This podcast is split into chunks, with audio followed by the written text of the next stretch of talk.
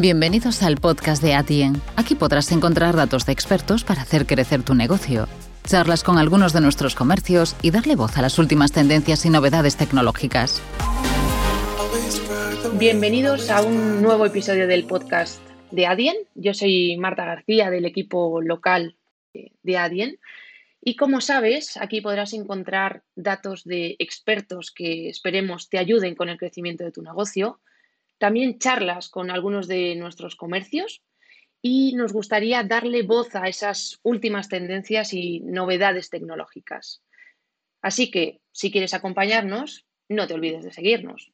En esta ocasión, os traigo un tema que preocupa a muchos de nuestros clientes cuando tenemos la primera toma de contacto, que es vender fuera de España.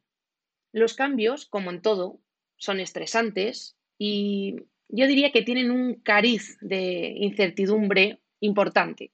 La cultura varía de país a país y con ello también los métodos de pago. Y todo esto hace difícil encontrar un proveedor con el que sentirte seguro.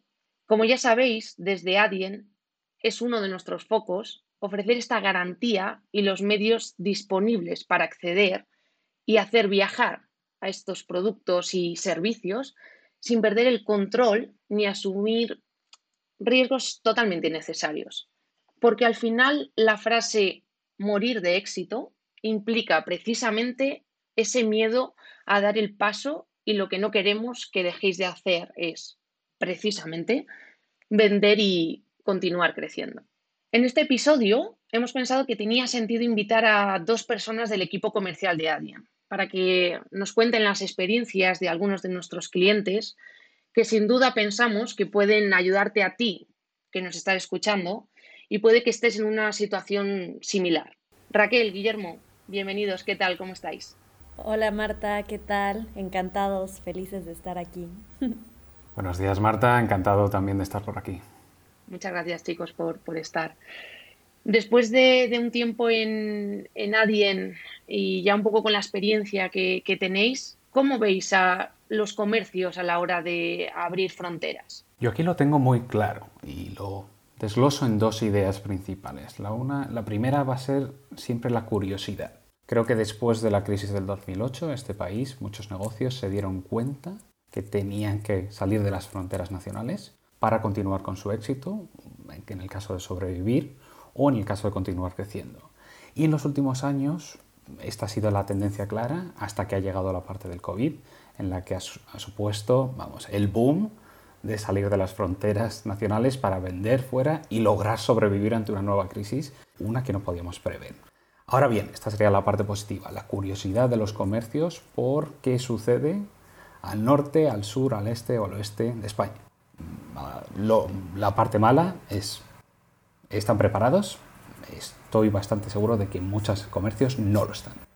Y yo por completar a lo que dice Guillermo, que me parece súper cierto, es yo creo que una palabra que yo usaría sería satisfechos, ¿no? A la hora de realmente salir de tu país y saber que hay mucho más, con muchas más posibilidades y oportunidades, pues crea no tanto, o sea, no solo una satisfacción, como ya mencioné, pero eh, pues un ingreso extra que a lo mejor no, no se tenía en cuenta antes. Hablando sobre, sobre este tema, en vuestra experiencia, ¿cuál creéis que es el mayor impedimento a la hora de vender en otros países?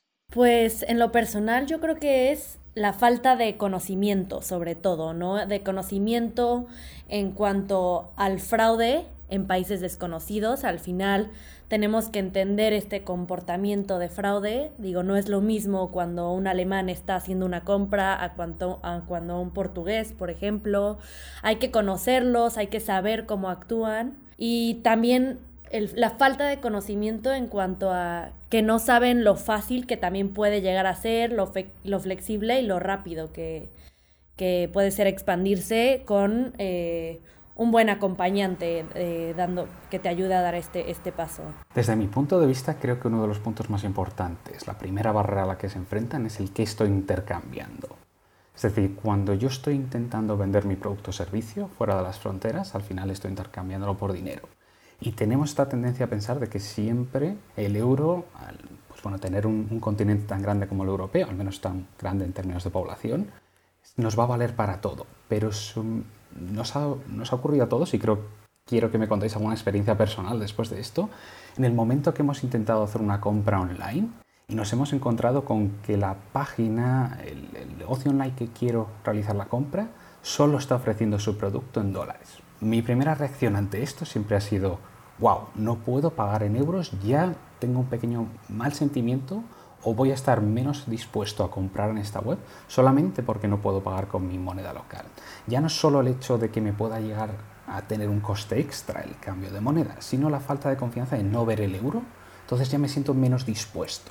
Y estamos hablando de euro versus dólar, entonces considerando que el dólar es la moneda de, valor refugio de los últimos 70 años, deberíamos confiar en ella y aún así nos produce este pequeño rechazo el no ver nuestra moneda local. Anecdóticamente, en Europa también tenemos ese mismo problema. Creemos que, oye, es el euro, la Unión Europea, el euro tiene que ser la moneda común. Pues estamos bastante equivocados porque de los 27 países, 8 de ellos no utilizan la moneda, el euro como moneda principal. ¿no? Y no estamos hablando de pequeños mercados, estamos hablando de Suiza con los francos suizos, todos los nórdicos, que son aproximadamente 25 millones de personas con, un, con una renta per cápita altísima, que utilizan sus coronas danesas, suecas y diferentes monedas, que si no la ven como opción para comprar en su moneda local, van a sentirse mucho más reacios a comprar en esa web solamente por ese pequeño detalle. Por tanto, no nos confiemos con el euro, incluso dentro de nuestro mercado. Hay que pensar localmente en aquellos mercados que estamos intentando vender. Muy, muy relacionado con la parte del conocimiento que ha dado Raquel. Por curiosidad, ¿es algo que os ha ocurrido a vosotras recientemente? Porque a mí me pasa bastante el hecho de que no haya euros. Justo ahora que lo mencionas, Guillermo, esta semana estaba comprando algo, eh, bueno, una cosa que necesitaba y me pasó que solo podía pagar en dólares. Y no solo es el hecho de que no pueda pagar yo en euros, sino que además no es tan fluida la experiencia a la hora de hacer el checkout, ¿sabes? Al final yo lo que hice fue meterme a otra página, ver exactamente en cuánto estaba en dólar, cuánto estaría pagando en euros y todo eso, pues hace que sea mucho más largo el proceso, ¿sabes? Y bueno, también eso fue algo que me pasó justo. Ya, muchas veces eh, nos ponemos eh, en, ese papel de, del comercio, de vender, pero nosotros también somos esos compradores. Eh, ponía el ejemplo Raquel, pero yo tuve también un, un ejemplo bastante bueno cuando fui a comprar a una página web y era estadounidense, pero de primeras yo solo veía euros y eh, también estaba en mi idioma, ¿no? O sea, directamente cambió al idioma que, es el mío, que en este caso es español, ¿no? Y creo que también esa experiencia del usuario a nivel eh, moneda, ¿no? O, divisa eh, que estamos hablando, etcétera, em, es, es, importante, ¿no? Esa traducción cuando un comercio sale eh, a vender a otros países, muchas veces nos lo comentan, es que tenemos que invertir bastante tiempo, eh, recursos, eh, tanto de, a nivel personas, traductores, digámoslo así, como la parte económica, ¿no? Y es algo que también es un impedimento a la hora de vender en otro país, la parte de la traducción y lógicamente ligado a todo ese trabajo que los equipos de marketing a nivel posicionamiento SEO, posicionamiento SEM eh, en una, de una página para vender en otro país es algo que creo que también es interesante mencionar aquí, ¿no? Y, en añadido a todo esto, y acabo de recordar los buenos tiempos de este país antes de de la pandemia, es importante resaltar que no solo hay que pensar esto al vender de fronteras hacia afuera, porque hay que recordar que España antes del virus es el segundo país más visitado del mundo. Literalmente 80 millones de turistas vienen a este país. Por tanto, ya no solo pensando cómo vender de aquí hacia afuera, sino aquellos que puedan dar una mejor experiencia a esas personas que visitan nuestro país, solo ofreciéndoles, como dices, la lengua, la moneda local, el método de la opción de pagar un método de pago local, también te va a dar una ventaja competitiva de puertas para adentro y no solamente de puertas hacia afuera. Sí, totalmente. No sé si veis algún eh, impedimento que, a lo mejor queramos eh, comentar de manera adicional se me viene también a la, a la mente eh, un poco esa parte logística ¿no? Eh, que tienen que, llevar a cabo em, un comercio cuando quiere vender fuera, ¿no? No tiene nada que ver vender localmente em, con vender fuera, ¿no? No sé qué pensáis aquí. Aquí está directamente relacionado con lo que hemos mencionado antes de fijarnos las en la frontera norte de Europa. De hecho, hay que aprovechar el mercado europeo lo máximo posible y muchas veces nos centramos eh, de los Pirineos para abajo, intercambiando solo con nuestros vecinos portugueses, pero no nos centramos tampoco en los países del norte y hay que aprovechar a nivel de las capacidades logísticas a nivel a día de hoy son magníficas, puedes hacer llegar un producto rápidamente desde una esquina de Europa a la otra en más o menos 72 horas, siempre teniendo en cuenta el coste, pero puedes hacer llegar en poco tiempo tus productos a personas del norte de Europa. Y hay que aprovechar esa falta de barreras legales y esa gran infraestructura que tiene el, continente europeo porque nos va a permitir rápidamente expandirnos en un mercado global. Esto es la parte más positiva de pertenecer a este club, es la, falta de, de problemas, la reducción de barreras que nos presenta el vender el comercio internacional forma general. Ahora bien, creo que relacionado con lo anterior, siempre teniendo en cuenta, sé dónde vendo, tengo la moneda, estoy ofreciendo lo que ellos me van a, me van a lo que voy a intercambiar con ellos y de nuevo puedo hacérselo llegar. Esas tres variables creo que son súper importantes. Sí, yo por completar un poco en algunas de las cosas que podrías llegar a ser difícil para alguien que quiera expandirse es también la falta de conocimiento en cuanto a que no saben qué tan difícil puede llegar a ser, como esta parte de logística que mencionábamos, la parte de monedas, eh, la parte de, no sé, tengo que enfocar, cuánto tiempo tengo que invertir haciendo esto, ¿vale?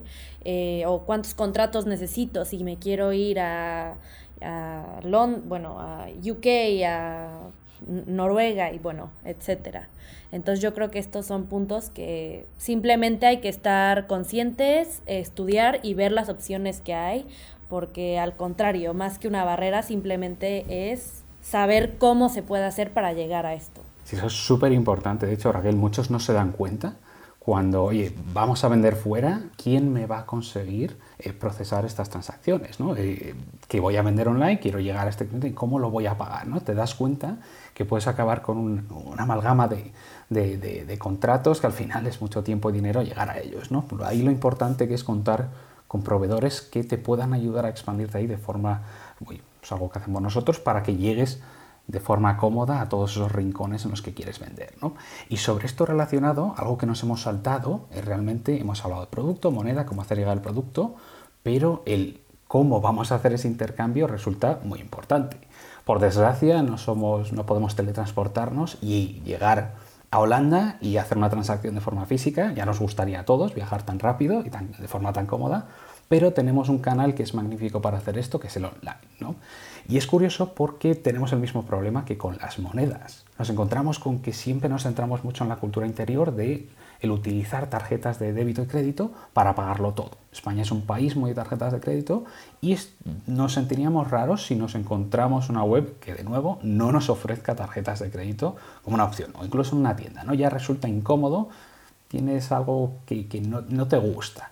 Pues esto de nuevo sucede exactamente lo mismo en todos los países de Europa. Esta amalgama europea tan, tan bonita que tenemos, eh, las diferentes culturas, idiomas que tenemos, pues también responde a las diferentes formas de pagar.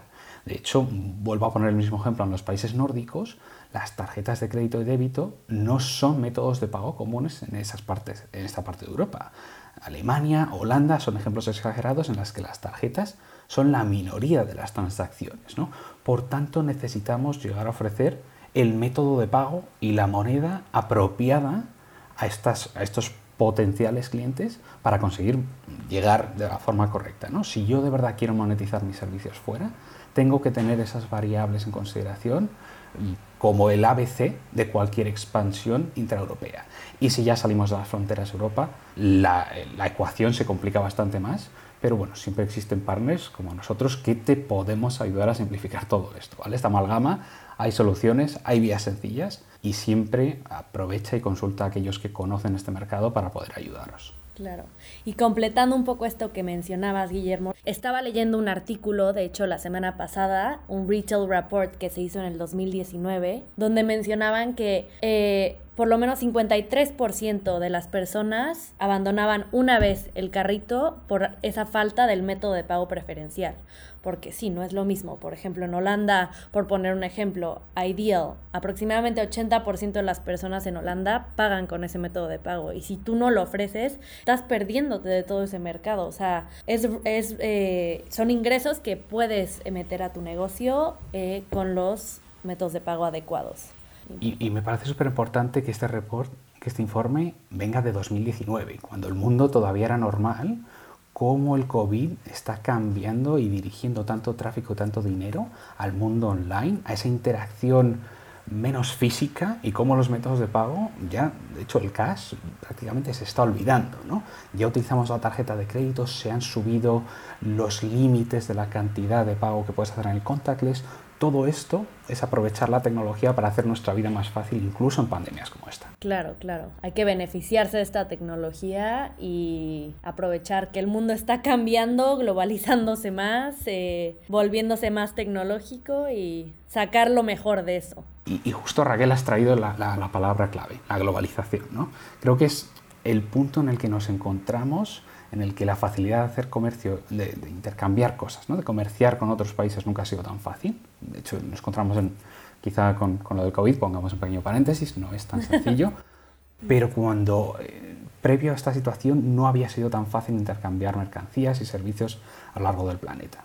Y es exactamente lo que han hecho las grandes empresas nacionales, ha sido su estrategia. Fíjate en los grandes bancos españoles, en los grandes retailers, las grandes marcas de moda española, cómo han conseguido su éxito basándose siempre en la internacionalización. Es su clave y yo lo que les recomiendo a muchos de los negocios es que se fijen en lo que han hecho los grandes y que lo intenten replicar a su nivel, porque para llegar a ese nivel obviamente ha habido un camino, ha habido un esfuerzo, pero los de arriba ya han, hecho el camino y se han podido, ya, ya han visto lo que funciona lo que no.